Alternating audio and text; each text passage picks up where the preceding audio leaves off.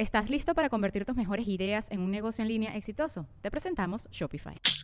Tal vez no lo sabías, pero nuestro podcast More Than Mamis es un negocio. Y lo comenzamos, por supuesto, para desahogarnos y hablar sobre la maternidad, no para convertirnos en expertas de ventas y del e-commerce. Así que sí, necesitábamos ayuda para vender nuestro merch y poner en marcha nuestra tienda. Por eso estamos tan contentas de usar Shopify. Regístrate con tan solo un dólar por mes en shopify.com barra sonoro, todo en minúsculas. Ve a shopify.com barra sonoro para llevar tu negocio al siguiente nivel. Shopify.com barra sonoro. Ella, María. Él es Alex Goncalves. ¿Y de qué nos reiremos el día de hoy? De cuando algo no te simpatiza.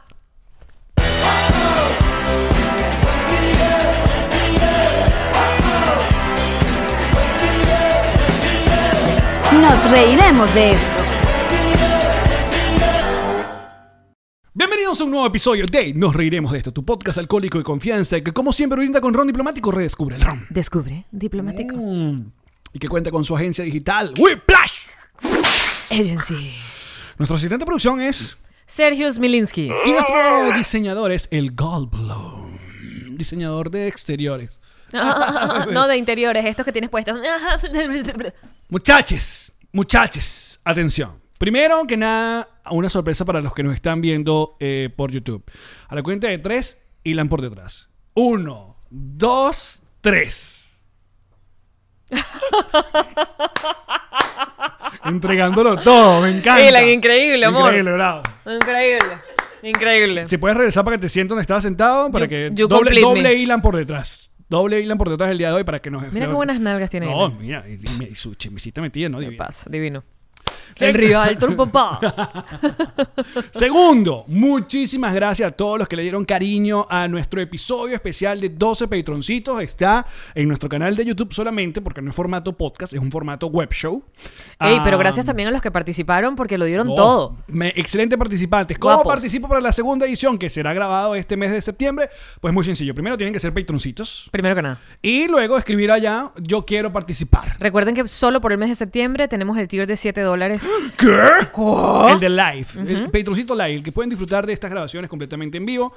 Eh, en esta segunda vuelta, pues serán cuatro chicos que buscarán el amor eh, con ocho pretendientes, o otras chicas, pues. Esa Así va a ser la segunda vuelta heterosexual, para luego más adelante, o algo que están pidiendo mucho. Hacer la comunidad LGTB. Así es, hacer la versión gay, hacer la versión lésbica. Así que, todo eso. Muchas gracias. Vayan y denle like al video y tal, tal. Y por último, miren, yo les voy a decir una cosa. Eh, este podcast nos ha dado muchas alegrías. Nos ha dado muchísimas. Nos ha dado mucha alegría, nos ha dado estabilidad emocional. sexual, también estabilidad sexual. Bueno, porque cuando estás bien emocionalmente, de bolas. estás bien y sexualmente. económicamente también. Mira, todo tiene que estar al mismo porque si no se desbalancea alguna de las partes. Huevo endeudado no se para. Tío Allen, por favor, ponga su cara para internet. no, mentira, sí se para. Puta, Y lo separó. Se para. pero, pero huevo solvente.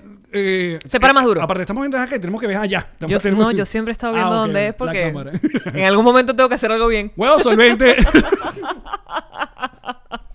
y mm, ah, eh, desde que comenzó este asunto, que la premisa era muy sencilla, prende una cámara y conversemos tú y yo de cualquier huevona, que básicamente eso es lo que ha sido eh, estos Mm, casi no dos parado. años de programa, que bueno, ya estamos planeando nuestro segundo aniversario. Ay, falta poco, falta poco. Y también el final de esta segunda temporada, falta poco, que va a ser en octubre, el final de la segunda temporada, y nos reiremos de esto.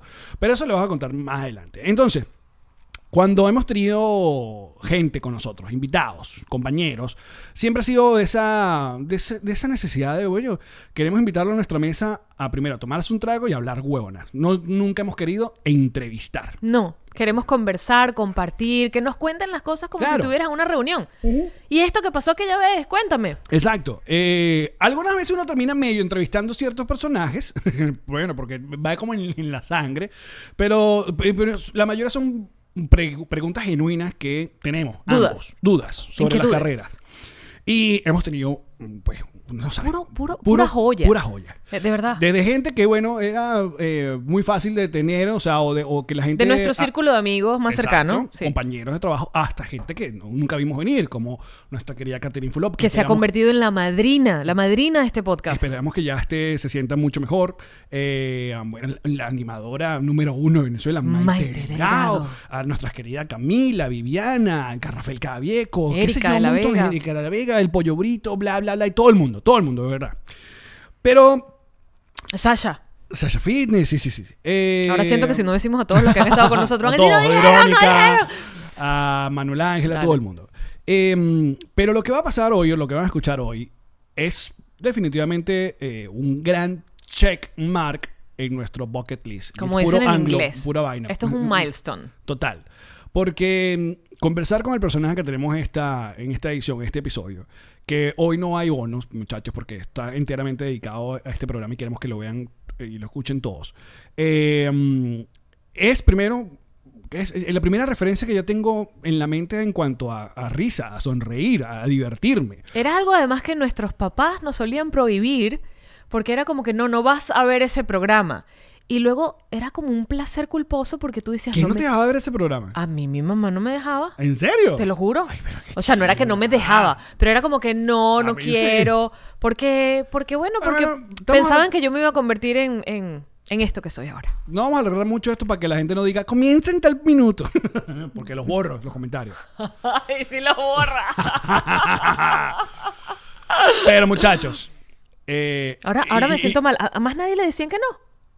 Muchachos, No, escriban por aquí porque yo me siento... Mi mamá, entonces mi mamá era una tirana. Niños. y Mamá niñas, Que no es igual que mamá tirona. Que también. Llámala. Muchachos, espero que disfruten tanto como porque ya no grabamos y por eso estamos así Uf, emocionados. no, no, no, no, no. De esta conversación que tuvimos con el gran Carlos Villagrán, acá, Kiko. ¡Carlos Villagrán está con nosotros! No lo. Todos. Es más, aunque estoy solo, te voy a hacer la ola. No, nosotros la seguimos. Ah, ok, la seguimos. ¡Qué grande, don Carlos! ¡Qué gusto! Igualmente, mucho gusto. ¡Salud! Salud. Chalupa, yo con, con pasos de Charlie, pero no, no- tengo otro a mi alcance y no tiene nada. Ah, no. Así no puede ser. Hay que mandarle No, aquí una botella agüita, de mira, diplomático. Agua de colores, abuelita, agüita. Sí, estamos viendo, oye, el fondo que tiene don Carlos Villagrán es de una, obviamente, una mansión. No podría ser de menos. Perfectamente, ¿no? No, mira, el foto que tengo es de una casa, nosotros vivimos en Houston y es, es el patio trasero de, de, de la casa de Houston. Ah, es para recordar un poco, ¿no? Yo no, no sé ni cómo se puso, pero ahí se quedó.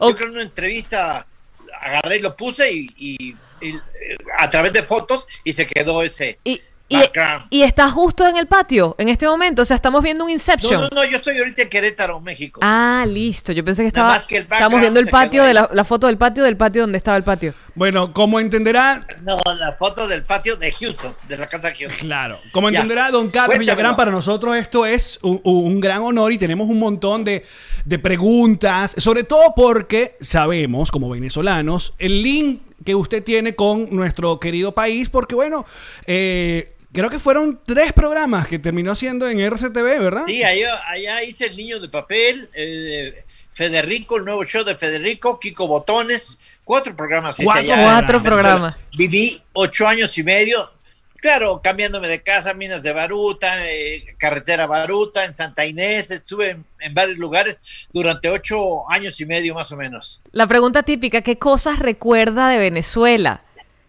Bonito, hermoso. Miren, les cuento que cuando llegamos a Venezuela, yo me acuerdo que yo pasaba por cualquier calle y veía edificios y que las plantas se salían de los edificios. Parecía que estaban adentro las plantas y que se salían, que no tenían lugar para dónde irse. Eso se veía precioso. Eso a mí me impresionó. Lo verde que Eh, era y Caracas. después, después todo lo demás, bueno, eh, conocí muchísimos lados, conocí pues muchas ciudades, estuve en Valencia, estuve en cantidad de... en de Maracay, don. Carlos. Claro, porque En Maracaibo, sí, en Maracaibo Es estuve que- también. es que Ahí luego- hace mucho calor, es que luego giró conmigo con el circo, el circo de Kiko giró por, por Venezuela, ¿verdad? sí, cierto. Yo, yo lo fui a ver, yo lo fui a ver, sí. Este era un bebecito. ¿Cómo? Yo lo fui a ver en Maracay. Tengo una Polaroid con usted en Maracay. Es No. uno de mis grandes recuerdos. Gracias. ¿Qué edad tienes ahora? Mira, 19. Va a cumplir. No, yo tengo 39 años. Eso. 39 años. Tienes 38. Ok. No. Cu- No, 38, porque este año no cuenta para nadie. Nos, nos encerraron. Inteligencia superior que ha llegado a este podcast. Y si lo dice Carlos Villagrán, Es verdad. por favor. ¿Quién le va a llevar la contraria? Nadie. ¿Tú, tú pudiste ir a- al béisbol, pudiste ir al fútbol, pudiste Nada. ir a un cine, A nada. pudiste agarrar a todos tus amigos y tu familia para festejar tu cumpleaños. No, entonces no cuenta. Cállate, que tengo 40. Tus, tus, tus, tus, tus, tus. Qué belleza. A ver, eh, yo sé que usted ha contado esto reiteradas veces, una de las cosas que más le preguntan a Carlos Villagrán, obviamente la salida del Chavo del 8 y justamente ese cuento de cómo termina trabajando en Venezuela. Y me parece un cuento maravilloso que siendo, terminando esa relación en el programa en el momento más fuerte, porque aparte creo que el último episodio donde usted participó fue el Chavo en Acapulco, si no me equivoco. Eh, no, hubo otros dos, tres capítulos Ah, más. Pero son los que se sumaban. Pero ya en el eh, final del 78, principios 79, ahí ya, ya estaba fuera eh, el personaje de Kiko. Pero luego- Y después a los 15 días, por solidaridad, se salió Don Ramón. Rondamón en solidaridad de Kiko. Eh, sí, que habían sacado a Kiko. Que aparte us- usted, yo también he visto muchas entrevistas donde usted toca algo y nos cambió a nosotros como el panorama, sobre todo del, del programa El Chavo, donde usted dice que Don Ramón era el eje central de esa serie. Totalmente. Y, era, Y lo y- sigo diciendo, te lo voy a decir muchísimo, bien explicado. Ahí te va. Ajá. Si tú, si tú quitas a don Ramón como pieza de ajedrez, doña Florinda se queda sin hijo y ni a quién pegarle. La bruja del 71, su motivo de vivir en la vecindad era don Ramón. El protector del chavo. La chilindrina queda huérfana. Claro. El único que no pagaba la renta. Todo, todo. el- eh, las pláticas de profesor y el, y el analfabeta, ¿no? Entonces, quitas a don Ramón y aunque hubiera estado Kiko, se cae el programa, era el eje del programa. Es así. ¿Y cuando estaban haciendo el chavo entendían eso como una realidad o fue después que, que Fue sale? creciendo, fue creciendo. Primero, los primeros programas eh, tienen mucho, mucha diferencia con cuando ya estaba muy, muy armados los personajes, porque nosotros mismos íbamos armando nuestro propio personaje, es decir, lo íbamos enriqueciendo como quien hace un pastel. Claro. Le pones un poquito más de vainilla, un poquito más de, de canela, un poquito más de huevos, principalmente más- Ay, esos chistes en Venezuela este- funcionan muy bien.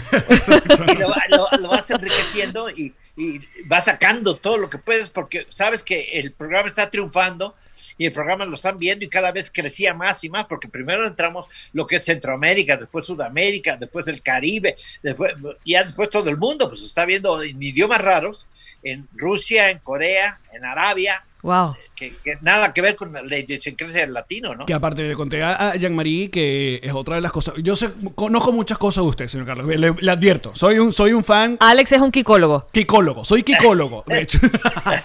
que, como obviamente uno de los mercados más importantes en nuestro continente es Brasil. Y obviamente Brasil consu- consume todavía el programa del Chavo.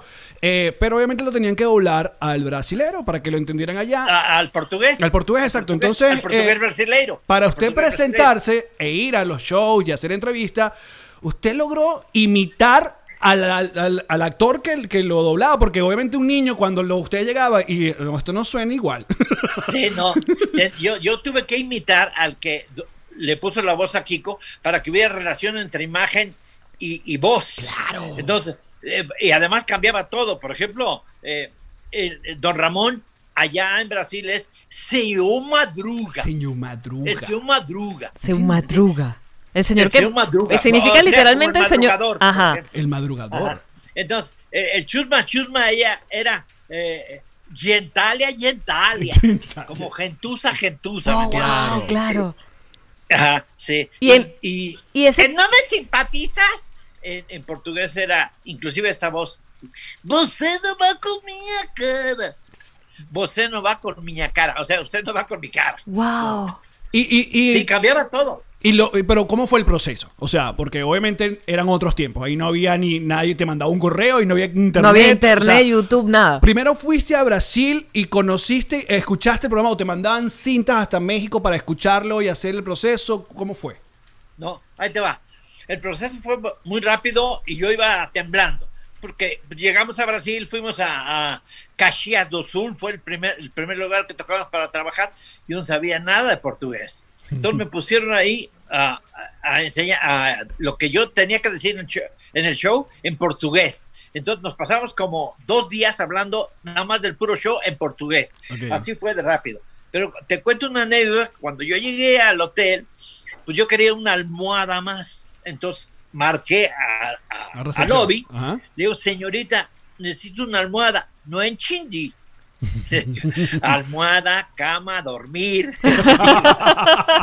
Unos sinónimos, ¿no? Dice, "Eh, usted lo que necesita es travesero. Travesero. Digo, no sé, pero mándemelo. Y llega un señor y que yo me llamo Travesero.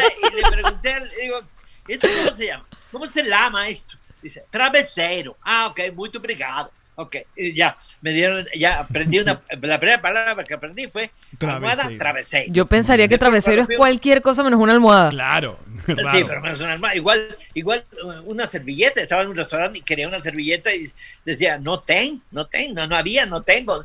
Digo, Esto que está ahí, no, es un guardanapo. Guardanapo. Ah, wow. Guardanapo. Nada que ver con servilleta. Entonces, te tienes que ir grabando las palabras, pollo frango y así, cantidad de cosas que va cambiando. ¿Y don Carlos le pasó lo mismo, eh, a, no sé, con otro idioma o solo fue con el, con el portugués? Que logró, exacto. No, solo fue con el portugués y los demás eh, pa- pasaron el sonido original de- del chavo. Mm, en claro. todos lados, en Argentina, en, en- en- en Chile, en, en Paraguay, en todos lados. Claro, claro. Entonces, volviendo al cuento de cuando sale eh, um, del chavo, tiene esta, este encontronazo con don Emilio Escárraga, quien fuera pues, el, el presidente de Televisa, Eso, eso, eso. eso, eso. y le dice que quiere que usted se quede en el canal. Muy bien, ¿no? Te vas del chavo, pero ok, hace un programa con nosotros, pero supervisado por Chespirito. Y tú- usted, usted le explica, oye, ya va, me acabo de salir de allá porque tengo, ahí no nos estamos entendiendo. Básicamente usted, y us- usted fue lo que decimos nosotros en Venezuela muy pilas para ver que lo que le querían era básicamente como bajar o esconder. o- Sepultar artísticamente hablando. Y le dijo que no. Exactamente. Entonces, eh, el, el- el amor propio, en ese momento que todo ser humano lo tenemos, se te sube y estiro la mano y le digo, no, señor Azcárraga, muchas gracias. Cuando salí a la calle, ahí fue que me cayó el 20. Dije, caray, me La quedé sin pues. trabajo. Entonces ahí me quedé sin trabajo, pero la gente empezó a llamar de todos lados, me hablaron de Argentina, de Venezuela y de, y de Chile para hacer programas. Pero y porque Chespirito no quería que no quería que usara yo los cachetes. Le digo, ¿cómo no los voy a usar? Son míos. Si los tengo en mi cara, claro. pero Están aquí. Le dije, Ya mira, va. y- Esto necesito, es esto un sonido cultural que, que nada más yo lo puedo hacer porque no va a ser mío. necesito, necesito aclarar esto. ¿Hay algo dentro de los cachetes de Kiko? no. No, no hay nada. La verdad, nada, mira, así. Se y es puro, puro aire. Te cuento la anécdota que me pasó porque a través del tiempo ha sido la curiosidad de- del público. Claro. Me preguntaban, oiga, ¿usted qué se mete en los cachetes? Me dijeron pelotas de ping pong, me dijeron este, Como un hámster. frutilla, frutilla, me decían este eh, esponjas, Algodones. algodón, Ujú. eh, algo- eh, me dijeron de todo, absolutamente de todo. Y, y un argentino fue, que me dijo, mira, vení, che, yo sé cómo te infla la mejilla. Le digo, a ver cómo. Te asustan, se te suben las bolas. ¡Oh, wow! Oye, pero está grabando siempre Me asustado. pareció no. súper gracioso. No, ah, claro. Me pareció, Sí. me pareció muy. Sí, una- eh, ¿Cómo? Ingenioso. Una lógica medio rara, pero sí. Sí, Claro. porque además cuando dicen que se suben, que se suben las bolas es al cuello. Sí, yo pensaba que llegan hasta acá, pues. Sí, y ahí no pasaba. Las bolas al cuello. Hasta los cachetes, yo creo. Pero ya va, pero duele, porque estas son preguntas que yo tengo que hacer porque estábamos justo viendo episodios. Aguantar toda la grabación. O sea, esto, esto llega, lle- como cuando uno sonríe mucho tiempo. Cuando uno sonríe mucho tiempo le duele acá luego. Sí, cuando sonríes mucho tiempo y a carcajada, porque se mueven más de 600 músculos en la cara. Entonces, por eso, eso te mantiene más joven todavía. Cuando te ríes mucho eh, a través de toda tu vida, estás riendo, te mantiene muy, muy, muy joven. Te arruga también. Claro. te arruga, pero te mantiene joven de espíritu. Y volviendo al cuento, entonces, cuando usted le dice que no a eh, don Emilio Escárraga, eh, eh, esta gente actuó medio como mafioso con usted porque básicamente le lanzaron como un fax al, al resto de Latinoamérica, a las televisoras, diciéndole... ¿Y si cómo usted- lo sabes? ¿Por Sí, ¡Kikólogo! ¡Kikólogo! Don Carlos, Kikólogo. Fíjate que es cierto, manda, en ese tiempo eran fax y les mandó a Argentina, a todos los países, para no, no demorarnos, a todos los países les mandó a decir que si me contrataban, él dejaba de surcir el programa Chavo y telenovelas mexicanas que en ese tiempo eran Claro, pues, muy lo- bien cotizadas. Lo ¿no? más visto, sí. Entonces, este, yo me quedé ocho años y pico ahí en Venezuela y Peter Botón una vez me habló de Radio Caracas Televisión, me habló, dice, mira, Kiko, me acaba de llegar un fan del Tigre, que no te dé trabajo. Dice, el Tigre es muy poderoso, dice, pero esta es mi casa. Y en mi casa mando yo. Venezuela. casa. Venezuela, dando la Venezuela hasta abajo. Ahora. Déjame decirte, déjame decirte algo. Ese, ese día en la noche lloré toda la noche. Ay. Ah, No, no, yo dije, eres muy grande, señor, la verdad. Te me presentas como Peter Bottom o como quien sea, pero eres muy grande. Pero es que ya va. Uno que ha consumido la serie por tantos años y que todavía históricamente queda en, en cualquier formato. Oye, no era, no era, eh, o sea, no uno no tiene que ser muy inteligente para ver lo importante que era la pieza de Kiko dentro del Chavo. A mí se me parece, me parece muy tonto que te hayan dejado ir tan fácil. O sea, no hay alguien que, como como le pasó a Messi, que no, quédate, te voy y tal, no se vaya, es muy importante. O sea, ¿Cómo fue? ¿Cómo fue? Alex sabe, yo estoy preguntando por el público en general que no. ¿Cómo fue Ajá. que pasas a, bueno, ya no vuelvo más, ya mañana no vengas, gracias? Sí, ya, así fue. Eh, eh, la verdad que, bueno, hubo un proceso eh, donde hacíamos conferencias de prensa en algún país que nos tocara ir a hacer una gira. Y en ese tiempo había muchas grabadoras en la mesa que ponían de los cassettes chiquitos. sí, sí, sí. y, y había micrófonos y había cantidad de cosas en la mesa y, y toneladas de periodistas, ¿no? Pero eh, la- el 70% de las preguntas iban para Kiko. Entonces ahí se despertó un poquito la envidia, el egoísmo, el celo artístico, el celo profesional. Porque, por ejemplo, algún periodista pre- preguntaba, ¿por qué no prestas tu pelota? Entonces Kiko contestaba, ¿a ti qué te importa? Pídesela a otro. Y, y así, entonces se enganchaban los demás periodistas y empezaron a preguntarle a Kiko más cosas para que inflara los cachetes. Claro. Pero a usted le gustaba la atención, eso, o sea, eh, usted ¿A quién no? obviamente, usted, usted sabía el poder que tenía con respecto al resto del cast y había de repente, eh, se sentía mal que no le preguntaran al resto o poco le importaba. No, la verdad yo no sentía eso de que yo contestaba hasta con cierto miedo para Mm. quedar bien. Yo lo que quería es quedar bien con la gente, que, que todos contestáramos lo que debíamos contestar y que la gente Claro. saliera feliz de la vida, como si estuviéramos haciendo un programa. Claro. Ahora, cuando llega a Venezuela, Ya va, pero que te estás Ajá. saltando, Allen. ¿qué, qué me estoy saltando? Te está saltando la parte de. Entonces se comienzan a levantar estos, estos ánimos de, de- de- de resentimiento, de ego, de. de- Ah, sí, es que falta, falta una, una cosa principal, hubo cantidad de cosas de ese tipo, pero la que la, la gota que derramó el vaso estábamos en, en Santiago de Chile. Pinochet de ese entonces declaró Día Nacional el día de nuestra llegada a Chile. Suspendió labores y clases. Wow. Había tal cantidad de gente en el aeropuerto que rompieron vidrios y la gente se metió a las pistas. Eran los Tuvieron Beatles. que desviar los aviones a, Viña del Mar y suspender los que iban a salir porque el avión quedó atravesado en la pista. Wow. Entonces metieron un camión blindado y le hablaron a los milicos, porque ella le dicen milicos. Sí, sí, sí.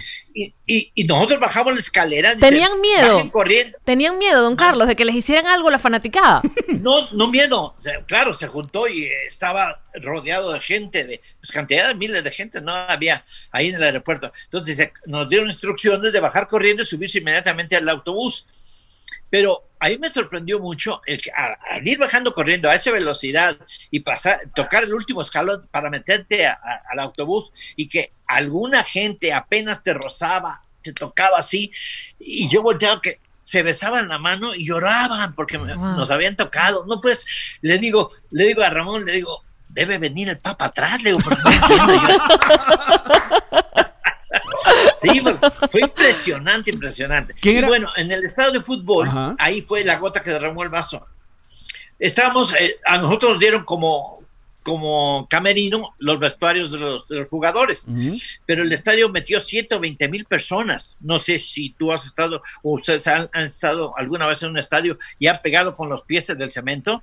Sí, sí, sí. de ¿Cómo se oye el ruido? Vibra. Pues abajo se oye más fuerte, es un buffer. Claro. ¿Entiendes? Entonces la gente empezó a gritar, Kiko, Kiko, Kiko, Kiko, pero con ese retumbaba todo. Y yo agaché la cabeza y le pedí a Dios que nombraran a otro personaje, Claro, porque claro. me da pena con mis compañeros. Y, y la gente seguía gritando, Kiko, Kiko, hasta que Ramón, don Ramón rompe el hielo diciendo, un día va a tirar un estadio este cachetón. Wow. Y ahí, ahí fue que ya después que, que, eh, tenía que meter dinero para, para los el, el registro de los personajes, me- me- cuentos que me echaba, ¿no? Personaje O sea, que no ya- estaba ya registrado por usted, sino que además tenía que pagar para que los registraran. Claro.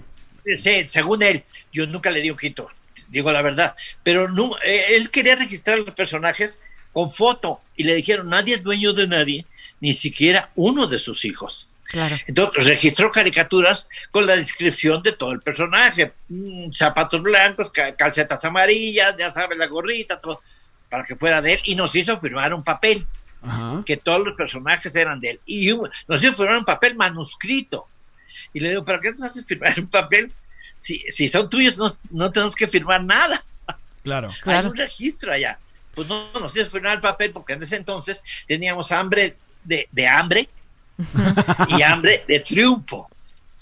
Claro. Pero cuando, entonces cuando va a Venezuela, se queda sin, sin el chavo, ¿quién, o sea, cuando va, está volando, se montó un avión hasta Caracas, que me imagino que nunca, ya había estado en Caracas, no sé si había estado en Caracas alguna vez o fue primera vez cuando llegó a trabajar. Buena pregunta. No, yo fui antes a una estación de radio que se juntó muchísima gente, Sí. que me hizo una invitación que me hizo una radio, no me acuerdo ahora, pero ahí me sorprendió la cantidad de gente y ahí noté la popularidad del programa.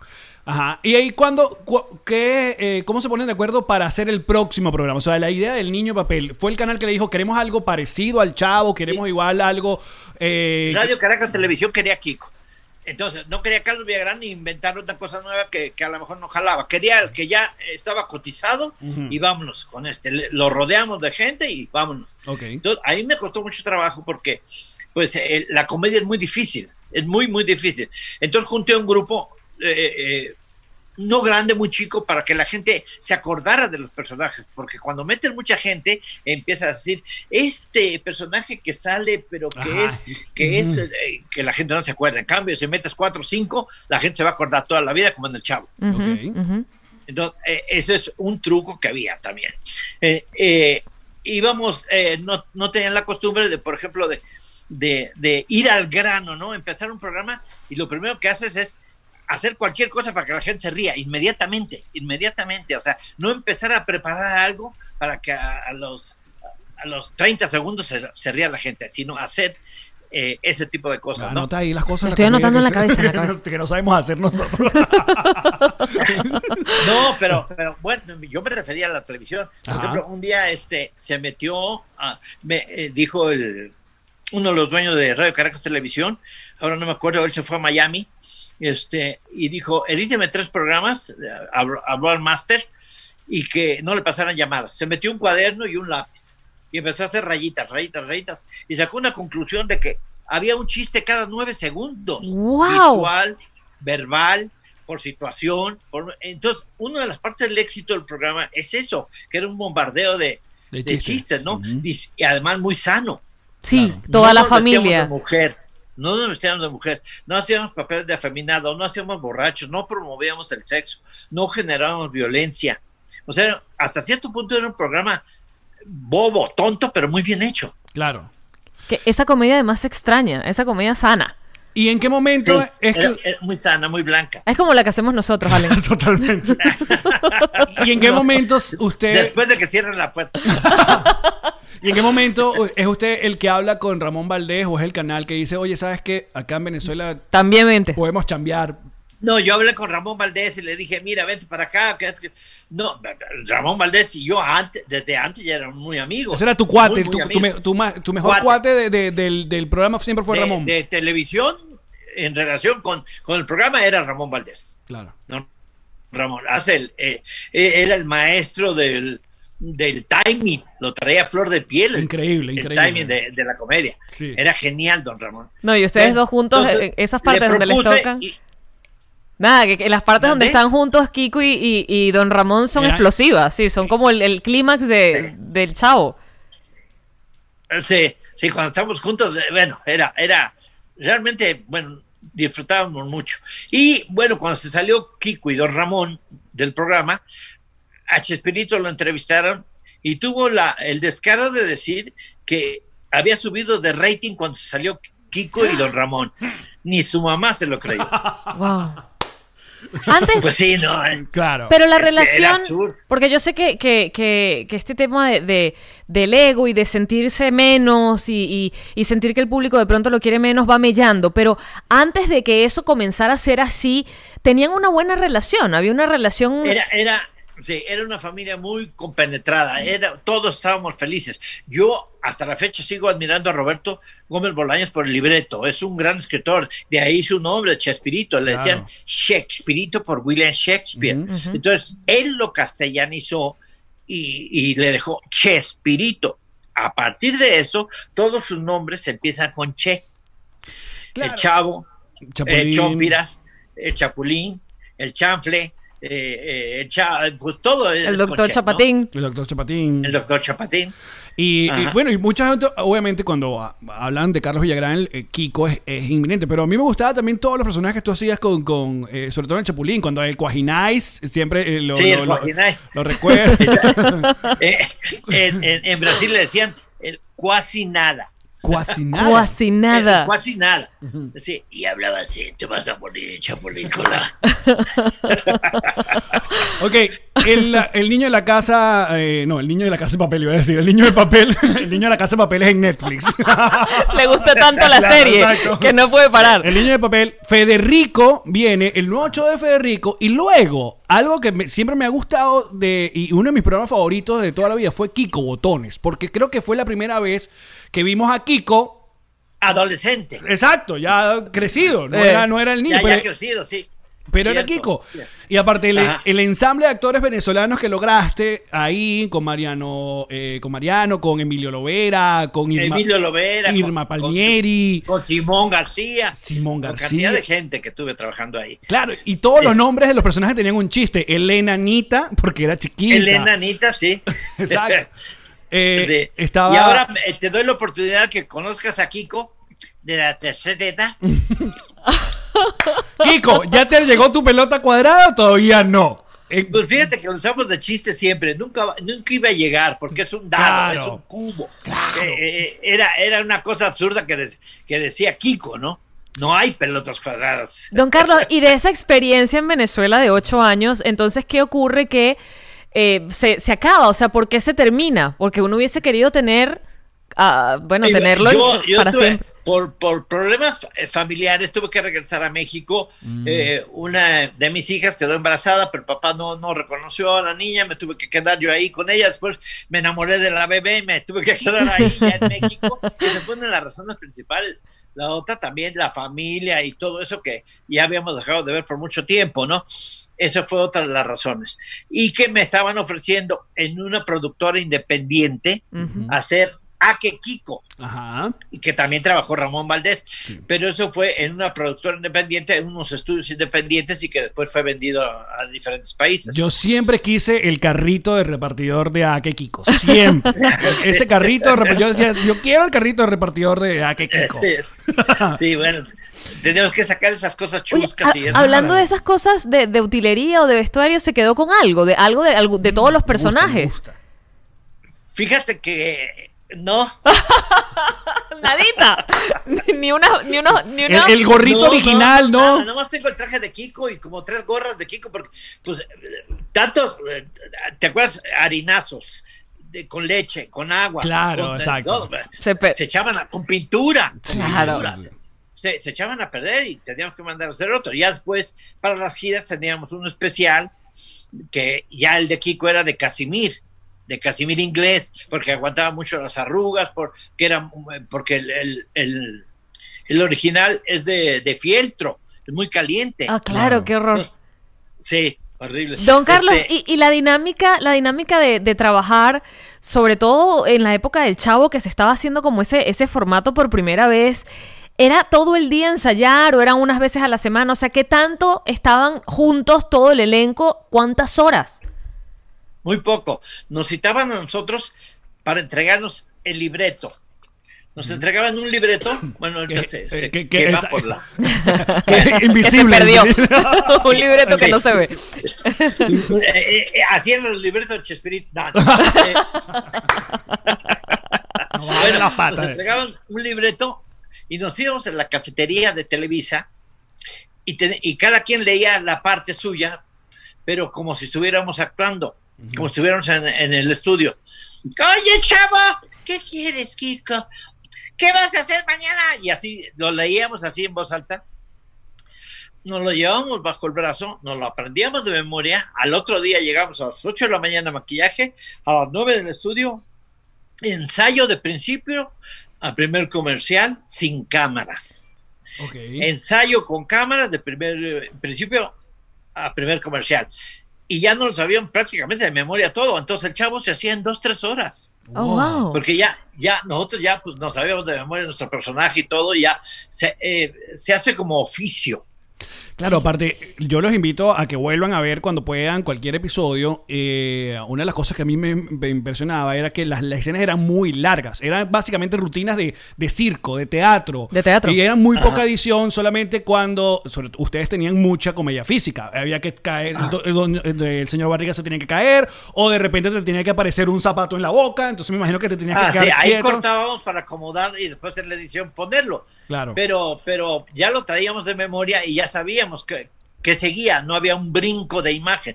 Él, eh, también otra cosa que, que siempre cuidó Enrique Segoviano, que fue para mí el, Increíble, el ¿no? 70% de, de- del eh, porcentaje de, de éxito del programa fue Enrique Segoviano. Ustedes nunca vieron que nos saliéramos de cuadro, por ejemplo, así. Ajá. que hubo una toma en que pues, de repente te sales de cuadro y, y- y en el Chavo el 8 lo dábamos prácticamente masticado el programa, nada más había que deglutirlo. Claro. Entonces todo eso se cuidó muchísimo, a qué cámara reaccionábamos, en qué momento volteábamos a tal cámara, todo estaba perfectamente calculado. Y si salía mal, se repetía. Ahora, usted, bueno, obviamente, no solamente con el programa, con los, los países donde ha trabajado, sino también vivió en la época de circo. O sea, básicamente su vida ha estado montado en un avión o en un tren o conociendo completamente todo el continente eh, y ahora con esta... Oye, hermano, me conoces más de lo- de- de que cualquier otra persona que me haya entrevistado. Pues, para Pero que sepa que conoces acá y nos riremos de esto. Don Carlos, a- a- Alex todo el tiempo dice que él es como el Kiko, porque él tiene que tener lo mejor, lo más grande, Todo. lo más bonito. Claro, maestro. Él tiene que Eh, hacer- ahorita en este momento tienes al mejor. Ah, no, perdón. Este, Lo sé. Pero él Lo tiene que sé. ser el mejor Carlos, encue- ¿cómo se dice? Y tengo Entrevistador. el mejor podcast porque está Carlos Villagrán. Ah. chico. Pero, ¿hace cuánto tiempo le bajó al asunto del viaje? Obviamente sé que... No, yo soy hombre. Sí, no, no me en esos No, no, no. Digo que se calmó los viajes, se ha calmado. Ah, Obviamente por- perdón, perdón, perdón. Hubo un, hubo un tiempo que ya dijo, ya Kiko va a descansar, me dejo la barba, porque antes no se podía dejar la barba cuando hacía de Kiko. No, ni, ni siquiera sabía si me salía o no. De tanto afeitar. Sí, siempre teníamos que estar afeitados toda la vida, toda la vida, años y años. Ya el programa cumplió 50 años, medio siglo. Increíble. Yo tengo 76 años y tenía más o menos 26 años cuando empecé a hacer el, el primer Kiko que ustedes vieron. Wow. Entonces, eh, fui tragaños, muchos digo, porque tú ves el primer Kiko y parece un chavo de 7 años, el- ese Kiko. Y lo más importante que, que sucedió fue una magia divina en el programa Chavo del 8. A lo mejor esto sí no lo sabes. A ver, A te ver, voy a dar. ver. A ver, a Ahí te ver. va. Ahí te va. Ustedes nunca vieron en los programas, en todos los programas del Chavo del 8, a un niño real. No, nunca. Nunca. Nunca. Y eso lo hicimos a propósito porque nosotros que éramos adultos caricaturizando a niños, eh, y ya no hubiéramos parecido lo mismo junto a un niño real. Claro. Entonces guardamos esa magia y con esa misma magia la gente se lo creyó y todo, que éramos niños y que el chavo y que la chilina y que, ¿no? que ñoño y que todo esto, y, y- y eso fue un exitazo también. Estábamos viendo precisamente el episodio donde sale el papá de Kiko y, y Kiko está metido como una como un, un- un retén en, Sí, en en una- una, No, cuna. en, su, en su corral. En su corral y está, está, corral. está chiquitito. ¿Cómo me he reído? Me, me hicieron chiquito con la cámara, ¿no? Y, y cuando dice, ay, mi niño, no sé qué. Y temblando. Que ahí descubrimos. que ahí descubrimos dos cosas, porque eso es un solo episodio donde descubrimos que el papá se llama Federico, que fue un nombre que Don usted, lo- que usted luego utilizó en Venezuela en el show de Federico. Ajá. Y por qué Kiko usaba el traje de marinerito. Era porque su papá era eh, navegante, era, Era marino. marino. Era, era, era, no era marina de otro costal, era marina. Ahora, Este, y, y además descansa en pez, ¿te acuerdas de descansa en Claro, pez. Porque- claro, ¿por qué descansa en pez, Kiko? Porque se te traga un tiburón. Qué gran momento, Allen. Qué gran momento. Ahora, otra parte importante de la historia de Kiko es la canción del sapito. La canción del sapito fue algo que yo tenía aquí Sí, que, rayado. además, te, digo, qué canción tan boba, ¿no? Porque era. Dijo ya un sapito. Dijo ya un sapito para mí. Los sapito. sapitos Hace- hacen, ah, mm. Porque después, Oye, ustedes, voy, a, voy a llorar. es que ustedes tenían discos. Yo me acuerdo Claro, escuchar los discos. Yo tenía el disco, yo tengo el disco de Federico y el disco de Kiko Botones. De Kiko Botón. Yo ya, ya no supe de esos discos. El de Kiko Botones, yo nunca hice un disco para Kiko Botones. ¿Cómo no? Y Él la- se lo eh, inventó. no, pero la canción, la canción personal de, de- la canción eh, principal de Kiko Botones era eh, Estoy contento pero muerto de amor y así la vida yo la vivo mejor. Ah, pero ese era, ese era Kiko. Por eso. Ese era Kiko. Ah, era Kiko. Ah, no era eh, Kiko. Yo hice, yo hice Ah, ya, ya, cinco, cinco long plays. Los voy a buscar ya. En aquel entonces eran acetato de Claro. 33 revoluciones. Y, y todos los mandó sacar a Azcárraga de la venta. Todos, hasta la fecha. Pero no se es- vende nada de Kiko. Pero, pero qué Qué tanto actitud odio. tan mafiosa. Sí, sí. Él, me lo, él me lo advirtió cuando me llamó a su oficina. Me dijo: Tú te vas de Televisa y te parto la M. Ajá. Y te va a llevar la H. Era con che. La M es la madre. Y, este, y- y le dije, no, señor, yo gracias a esa vitrina que tiene ahí soy popular. Ok, quiero que un programa ya sin cachetes. Me pareció raro, ma- ma- sin embargo le dije que sí. Me dijo, supervisada por Chespirito. Y después viene todo lo que comentamos hace Pero rato. no sería también, o sea, entiendo que hay, hay una actitud poco inteligente, porque si Kiko estaba teniendo tan buen resultado, obligarlo a salir de esa manera, o sea, a, a tomar una decisión tan incómoda o salir, Eran muy amigos. eh, Roberto Gómez y. y- Eh, Lo que pasa es que Azcárraga creyó nada más en Chespirito Mm. porque todo el mundo empezaba a hablar que era un genio. claro. Entonces creyeron que los demás éramos títeres que nos manejaba el genio. Pero es que la. Entonces- claro. eh, eh, Chespirito fue cobijado totalmente por Televisa. Entonces, no importaba a nadie ahí más que Chespirito. Y lo que Chespirito dijera, eso se quedaba. Ojo que. Entonces, me mandas acá, me ofrece un programa como Carlos Villagrán, que yo no acepto porque ya sé que, que lo que iba a pasar. Entonces, pues, me quedé sin trabajo, pero afortunadamente, bueno, gracias Venezuela, gracias. Una vez, una vez que estaba, fue- en serio, mira, se me quedó muy grabado que fui a una entrega de premios y me tocó estar en el podio Ujú. y toda la gente, ya sabes, pasa y dice gracias por este premio. pues, eh, se lo dedico a mi padre, a mi madre, al perro que me ladre y a todo, no, a todo mundo le dedican. eh. Y yo subí y dije, yo voy a dar tres gracias más, les dije. Una, porque me abrió las puertas Venezuela. Otra, porque me recibieron con todo su corazón y tuve trabajo. Y la tercera, por nunca cerrarlas.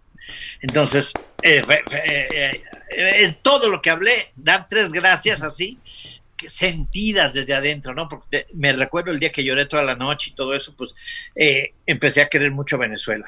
Y todavía tengo muchos amigos venezolanos, tengo mucha gente que, que me escribe todavía por WhatsApp. Ok. Bueno, yo, yo lo voy a bueno, escribir. es amigo de WhatsApp. Ahora, ya para, para ir te- terminando esto, que ha sido de verdad un honor porque eh, creo que Gracias. para ambos eh, poder conversar con, con una de las primeras personas que nos hizo reír. Es, ah, es tan bonito conocer algo y siempre lo hemos hablado. Qué bonito oficio hacer reír a la gente. Pero ¿no? ya va, don Carlos. Además, qué bonito conocer a esa persona, esa figura que nos hizo reír y que sea tan buena onda, tan bella persona, porque nosotros tenemos historias de personajes venezolanos que cuando los niños lo amábamos y cuando los niños nos acercábamos no eran así de cariñosos, ni- Exacto. ni, era una No, pero- experiencia contraria. Sí, yo también me he topado con mucha gente así, es, es, es cierto lo que dicen, pero yo mm, lo, lo que tengo a favor mío fue que, eh, pues yo gracias a todos ustedes como, y lo más importante en mi vida, gracias a todos ustedes, comieron mis hijos. Entonces, eso te enseña a ser agradecido y humilde, ¿me entiendes? Entonces, mientras lleves eso, tienes los, pie- los pies sobre la tierra y tienes que ser agradecido toda la vida. El hecho que ustedes me estén entrevistando, yo les agradezco mucho. Y si puedo contar todo lo que ustedes me pregunten de mil amores. Gracias, don Carlos. No me digas esto porque duramos una hora más. ¿Cuánto tiempo? ¿Cuánto tiempo? ¿Cuánto tiempo llevamos? No, no, vamos. No, una última pregunta muy importante. ¿Arepa o cachapa? Don Carlos Villagrán. Las dos. Mira, te cuento. la- no, arepas comí todas, me las comí todas. De- de- de- Clásica, de- entrevistador venezolano. Sí, claro. No, las arepas, está ahí, ahí en la, la avenida principal, ¿cómo se llama? ¿Tequendama? No, Ah. no, no me acuerdo cómo se llama. No, Eh, no. eh, no, bueno, Las Mercedes, Las. Mercedes. Las Mercedes. Pero yendo a la colonia Tobar, te Ajá. paras más o menos a la mitad y ahí te comes unas ca- cachapas con queso. Los golfeados. Claro, no, estoy- seguro está hablando de la encrucijada, puede ser. Puede ser. Mm, Bien. Mire, don Carlos, ah, pero para terminar, ahora está con la familia, está en Querétaro, vuelve a Houston, pero está pasando algo, con- no, se está, no se está desarrollando algún contenido sobre. ¿Por qué no hay un documental, una serie Por sobre ejemplo, Carlos que? Netflix. ¿Qué hay que hacer? que a Netflix. ¿A quién que Bueno, llamar? Una hubo- película. Hubo interés eh, en un principio de, de Netflix llevar la vida de Carlos Villagrán y Carlos Villagrán llevando de la mano a Kiko para contar todo, ¿no? Entonces, este, pues se vino toda esta pandemia, Mm. que yo le digo pandemia, y este, De acuerdo. porque todo Total, esto es una total. de- Sí, un pandemia. Y este, pues eh, ya los productores pues dijeron hasta que se termine esto. Pero Pues, viene. Nadie, nadie contrata a ningún artista porque no han abierto fronteras. Es Claro. decir, ¿cómo puedo contratar a alguien si no sé cuándo abran la frontera? Bueno, Netflix. Pero podemos gente- esperar eso. Sería genial. Cuando se acabe esto, podríamos estar esperando entonces ese documental, ese especial. Si quieres lo posponemos para hoy. Perfecto. Esa era la respuesta que quería. Perfecto. Don Carlos, ha sido un honor para nosotros. Un Increíble. privilegio. Aparte, qué buena onda. Su hija, le quiero agradecer mucho a su hija que fue la que nos Aquí contestó. está, mira, te la presento. ¿Dónde está Vane? Vane, gracias por, por contestarnos. Hola, gracias, Vane. Vane me preguntó que ese ¿de podcast es de grosería y yo y que No. no. No es de grosería, no hemos dicho ni una. Ah, sí. Eh, ella, ella, ella, ella no pagó. Viene de gorra. Gracias, Vane, por, por la gauchada. Y eh, don Carlos, pues un abrazo, una admiración increíble, no solamente de todos los venezolanos, sino del, de la- del mundo entero. Así es. Eh, y no sé si Kiko quiera decirle a, a la gente que nos está viendo que esta pandemia va a pasar y que nos reiremos de esto. Kiko, unas últimas palabras de Kiko. Claro que sí. Vente, te- nada más te presento rápido a mi nieta. Ah, Vente, cómo no, a la, la familia entera. Venga, pase, venga. Córrele, córrele para que te conozcan, mi vida. Ya tiene, tiene, ya, ya tiene 11 años. Hola. Hola. Eh, Claro, ella se maneja sola. Mándale, ven. No, y sus hijas no tienen nombre de futbolista, ¿verdad? Porque sí sé que los varones sí se llaman, ¿eh? No, no, no, ella no, Ah. ella se llama Scarlett. Ah, Scarlett, Scarlett. qué guapa, Scarlett. Saludos. Besos, bella. Gracias. Eso, muy bien. Tan bella. Qué simpática. No, de nada, hija, de nada. Te quiero, abuelo. Gracias. Qué espontánea. Oye, hermano, este, pues sí, habla, decirle a toda la gente, a toda mi querida gente, concha de val. No, en Kiko, en Kiko. En Kiko. eh, Se está preparando Kiko. ¡Atención! ¡A todos mis cuates venezolanos! Les quiero pedir de favor que por lo que más quieran en la vida sean felices. Y si sí lo son, sí me simpatizan. ¡Chao! ¡Ay! Oh, Muchachos, no saben. Bueno, ustedes sí saben lo que significa tener a Si no saben, Villagrán. no Sí. se lo podemos decir porque no, no tenemos palabras. ¿no? Qué buena onda, qué buena onda. ¿Cómo, cómo un, un- un- No tengo palabras. Sí. Una gente con la que uno creció viéndola puede ser tan simpático, tan abierto, tan cálido, tan... Total. Total, muchísimas gracias a lo que hicieron posible, eh, pues tener a- al señor Carlos Villarán, nos reiremos de esto, espero que lo hayan disfrutado, muchachos. Vayan a darle mucho, mucho amor, vayan a decirle que lo, que, que lo vieron, que nos reiremos de esto, que lo disfrutaron, que lo recuerdan, que lo quieren, porque para el artista no hay nada más bonito que que le digan que, que a uno lo quieren y lo valoran por, por lo que ha dejado en la memoria de la gente. Yo creo que eso es un regalo muy grande, que no tiene nada que ver con el dinero, que también es otro regalo muy grande. Muchachos, muchísimas gracias por habernos acompañado. Eh, no hay bonus, pero sí las mejores cuñas. Ah. Activas. Chao, muchachos. Gracias, bebeches. ¡Llamarí! ¡Allen! ¿Sabías tú que el ron diplomático es el único ron que cura el coronavirus? ¿Qué? Cuéntame más. No, no es así, es Ah. mentira, es falso, por si acaso.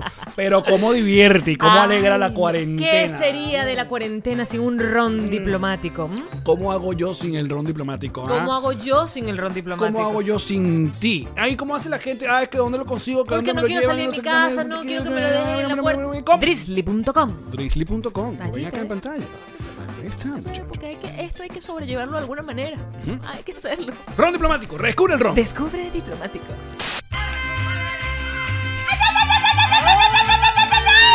Hazme la chaqueta, mi güera. ¿Cómo me gusta hacerte la chaqueta, mi güey? Hazmela como GNG. Personalizada, ninguna chaqueta te la hago igual a la otra. Chaqueta larga. Larga esa chaqueta y con todo lo que te gusta. ¡Cántamela! Es para ti, es para mí. Es para ti, es para ti. Y.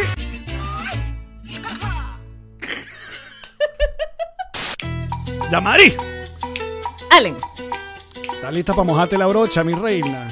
toda completa, hasta en el balde, papá. Que llegaron los King Painters. Ay, divino con todos los colores, que a mí Estos me son gustan. Los King Painters. Ay, divino con el tirro, pégamelo, sácamelo. Ah. De los King Painters. Ay, por favor, pónmelo del color que me gusta, rojo. King Painters. Ay, papá, esta gente no se droga de verdad. King Painter. Sabor. En toda Miami, claro que sí. Llámalo, de parte, nos reiremos esto. Llámalo ya, Pipo. Ah, Y tú también, Mima. sabor. Yo, yo, yo, yo. El Realtor. De Miami. Llévatelo. El que quiere comprarte la casa, el que quiere alquilar el apartamento. Y si tienes algo, te lo lleva Ilan, te lo lleva Ilan, papá. Aprovecha el momento. Yeah. El mercado está más barato. Pídele que te venda, te alquile, te compre, te rente Ilan es el Realtor, papá. Coche El Realtor, papá. divino. Tu Realtor, papá. Venga hasta abajo si no te mama el culo. El Realtor, papá. Papá, papá. Esta fue una producción de Connector Media House.